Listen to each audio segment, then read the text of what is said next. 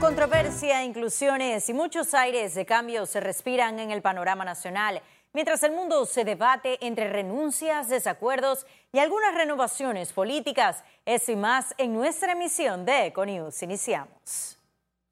El anteproyecto que busca reformas en las reglas migratorias panameñas encendió el debate por el contenido de sus 15 artículos. La iniciativa legislativa presentada por la diputada Zulay Rodríguez establece que los extranjeros tendrán seis meses para cumplir con los requisitos legales y una prórroga de 30 días para evitar ser expulsados del país. Yo creo que ella dará su aporte al, país y a las políticas migratorias, pero no debemos basar nuestra política migratoria como país en un tema de hoyo. Según la Asociación de Residentes Naturalizados de Panamá, las regulaciones están salpicadas con un toque de xenofobia podría poner en juegos la entrada del turismo a esta nación, porque si en efecto hay algunos artículos que señalen cualquier tipo de situación que trastoque lo que son las personas que vienen a esta nación solamente con el interés de visitar como turistas, entonces no van a llegar. Para la abogada especialista en temas migratorios, Yulis Ortega, urge aprobar filtros rigurosos. Se escucha un poco fuerte, pero es la realidad. No podemos eh, permitir como panameños que entre cualquier extranjero que tenga antecedentes penales a su país. Te lo digo porque a mí llegan muchas consultas de extranjeros que han entrado a Panamá sin ni siquiera que le pongan un sello de entrada. O sea, que han violado los puestos migratorios. El proyecto además contempla la deportación para quienes ofendan a nacionales. Félix Antonio Chávez, Econius. Y las juramentaciones de las 15 comisiones de la Asamblea Nacional se realizarán este jueves. La bancada del PRD, que tiene mayoría en el Pleno con 35 diputados, aspira a presidir gran parte de las comisiones, donde tendrán derecho a siete miembros en la codiciada Comisión de Presupuesto y cuatro en el resto. El segundo vicepresidente de la Asamblea Nacional, Ardito Rodríguez, indicó que hasta el momento no han sido escogidos los que presidirán las directivas, por lo que esperan llegar a un consenso. Cada partido ya envió las notas por medio del jefe de bancada, donde ya deben tener ahora mismo el partido mayoritario PRD para ellos ya conformar la, diferente comisión. Es, es eh, notorio hacerlo en el día de hoy debido a que ya tenemos eh, muchos anteproyectos. Eh, creo que históricamente los diputados han presentado muchas cantidades de anteproyectos y yo creo que ya tenemos que empezar tener estas comisiones para empezar a trabajar. Igualmente en la comisión de presupuesto ya hay muchos traslados de esperando eh, respuestas, así que yo creo que es una urgencia notoria que esta comisión de presupuesto se arme lo antes posible. Y la entrega protocolar del paquete de reformas constitucionales está en la recta final. Los representantes del Consejo de la Concertación Nacional estiman que en menos de un mes el presidente Laurentino Cortizo reciba como base el documento consensuado para modificar la Carta Magna. Ya es cuestión de pocos días que nos avisen si, si es que va a haber una sesión extraordinaria del Consejo de la Concertación para este acto de formal entrega o si es que iremos un grupo de nosotros allá a la presidencia a hacer la formal entrega. El documento que sale de la concertación es un documento base. Este documento no está escrito en piedra. Una vez llega a la Asamblea, los diputados van a realizar sus acotaciones, van a hacer nuevos, nuevos cambios a este documento, estoy seguro. Mi preocupación es que esos cambios sean opositivos o, o de conveniencia del país o de, a conveniencia de ellos. Según Enrique Barrio, los cambios a la Constitución serán una prueba de fuego para los diputados cuando inicie el debate en la Asamblea Nacional. Obviamente hay artículos ahí que, mediante el cual se está proponiendo, por ejemplo, que, que se limite el periodo de, reelección de los diputados. Hay otro artículo mediante el cual, eh, si se aprueba, eh, los diputados no, no podrían ejercer, eh, tener otro trabajo remunerado, ya sea en el ámbito público o privado. Luego de ser aprobado en las dos legislaturas, se espera que el referéndum se realice entre junio o julio de 2020. Félix Antonio Chávez, Econius. Y a propósito de los 500 años de la ciudad de Panamá, la Universidad Tecnológica de Panamá realizó un debate de esa historia.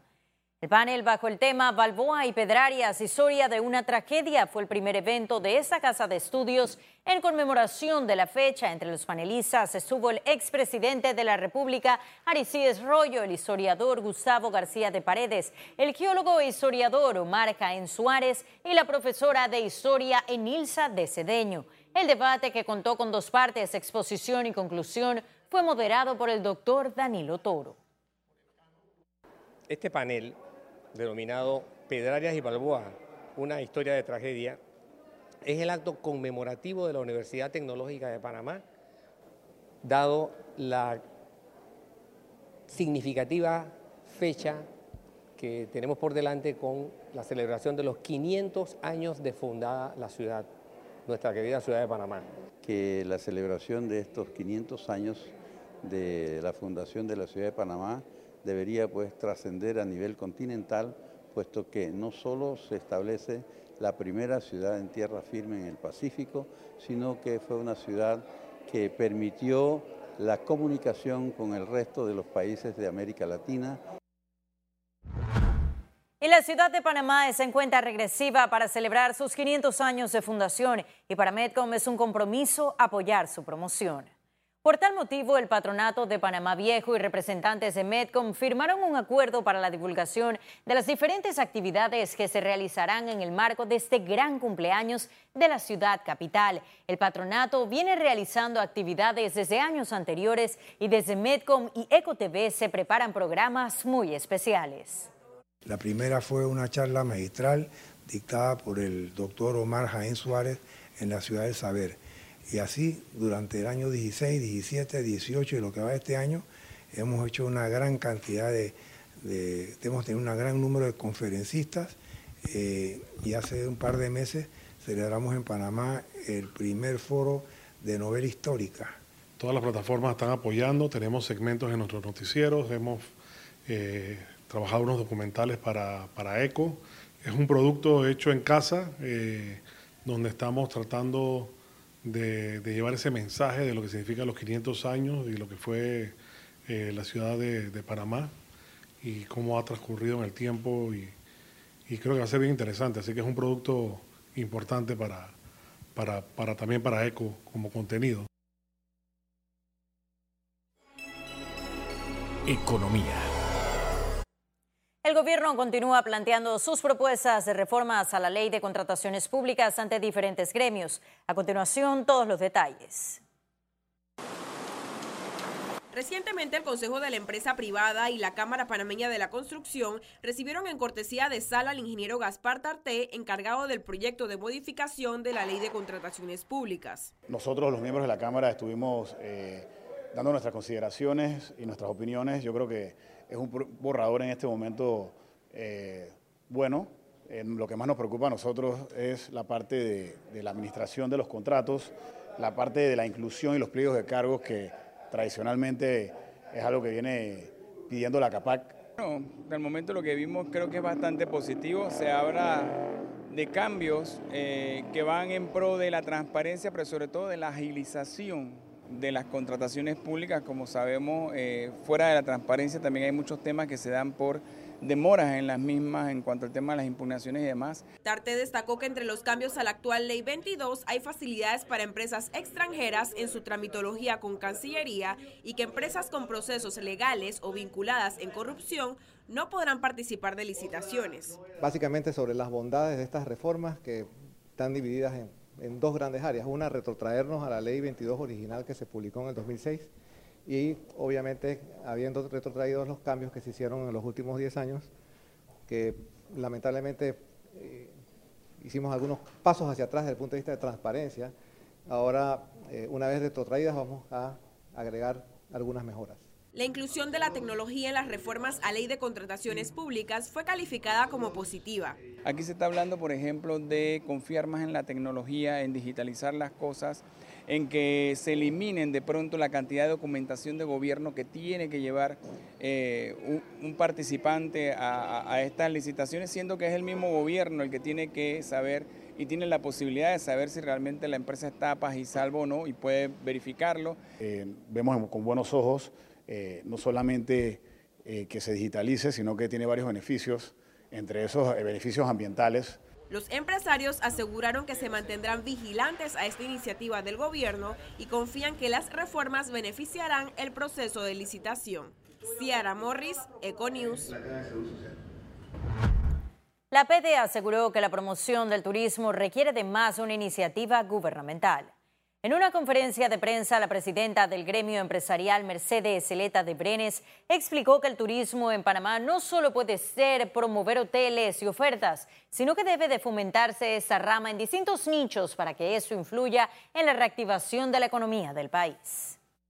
Estamos de acuerdo con que se necesita una mejor promoción, pero no solamente se necesita una mejor promoción, se necesita poder empacar mejor los productos. Nosotros tenemos un país fantástico, y debemos poder desarrollar opciones de interés turístico enormes, pero no están adecuadamente eh, armadas, ofertadas, presupuestadas y no solamente se promueven hoteles como destino, se promueve el país con diferentes productos turísticos de interés de diferentes nichos. El MIDA y cadena agroalimentaria acordaron importar 60 mil quintales de cebolla.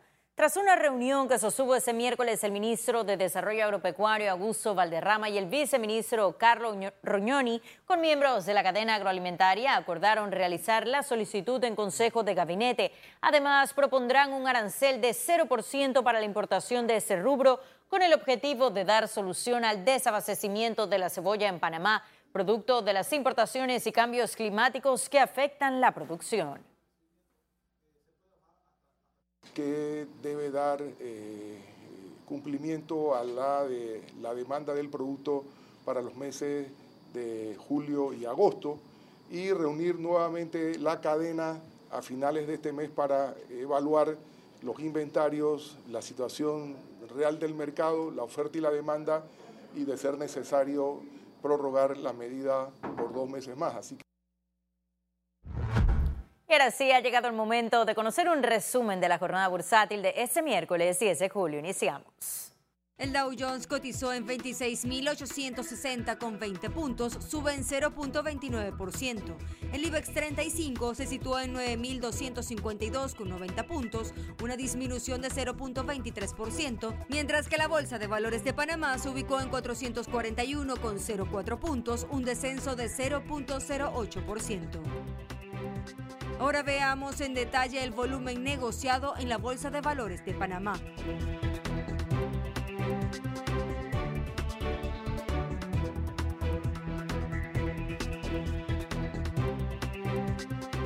Total negociado 10 millones 848 mil 525 con 55 centavos. Y en breve estaremos de regreso con las notas internacionales, pero recuerde también puede seguirnos en vivo desde su celular a través de la aplicación de Cable On The Go. Solo descárguela y listo.